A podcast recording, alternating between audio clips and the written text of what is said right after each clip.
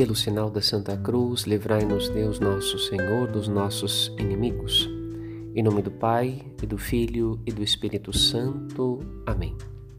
Iniciamos esta terceira semana da Páscoa contemplando o testemunho de Santo Estevão e o início do caminho de conversão de Saulo, que depois se chamará Paulo, São Paulo.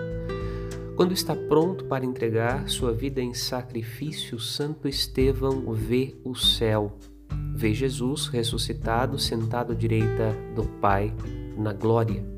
Esta visão provoca uma ira incontrolável em seus algozes.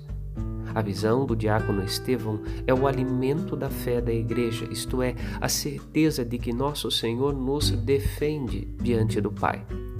Muito pior que as pedras atiradas contra Estevão seria a morte eterna. Dela nos livra o Salvador.